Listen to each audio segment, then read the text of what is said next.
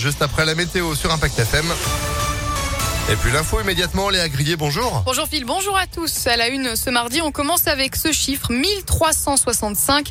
C'est le nombre de propositions déposées en ligne dans le cadre du budget participatif de la ville de Lyon.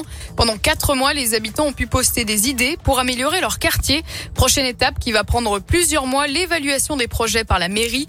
Il faudra ensuite voter. Pour les meilleures idées, les lauréats seront annoncés en décembre. Léa Dupérin, vous avez passé en revue les différentes propositions des Lyonnais, des plus simples aux plus farfelues plus. Oui, de très nombreuses propositions portent déjà sur la végétalisation. Les habitants veulent plus d'arbres, y compris Place Bellecour, cité plusieurs fois. Les Lyonnais sont en demande de nature, développer l'agriculture urbaine, installer des ruches, des citernes pour récupérer l'eau de pluie ou encore recycler les mégots de cigarettes. Une volonté d'avoir plus de crèches, d'aires de jeu également et d'élargir les horaires de certains équipements publics. Garder les piscines ouvertes tout l'été et les bibliothèques, les cours d'école le week-end. Et puis des idées plus originales aussi comme ces toboggans pour descendre la colline de Fourvière des casiers pour déposer ses affaires, le temps de faire un footing au parc de la Tête d'Or, pourquoi pas des tables de travail avec Wi-Fi et électricité dans les parcs ou encore des barbecues publics installés sur les quais du Rhône. Allez, on termine avec une proposition qui ne manque pas de nostalgie, le retour des cabines téléphoniques. Merci Léa. Notez que vous pouvez bien sûr retrouver l'ensemble des propositions sur le site de la ville. On vous a mis toutes les infos sur le site d'Impact. La métropole vous, demande encore votre avis, mais cette fois-ci sur les futurs travaux du parc Blandan. Il reste 2 hectares sur 17 à aménager avant de lancer les travaux prévus pour avril 2024. La métropole et la ville de Lyon lancent une concertation jusqu'au 30 septembre afin de connaître les attentes et les besoins des usagers. À la une, cette manifestation hier contre la fermeture de l'hôpital Henri Gabriel. Les personnels soignants s'est rassemblés devant le siège des hospices civils de Lyon quelques jours après l'annonce du souhait de la ville de rénover l'hôpital situé à Saint-Genis-Laval.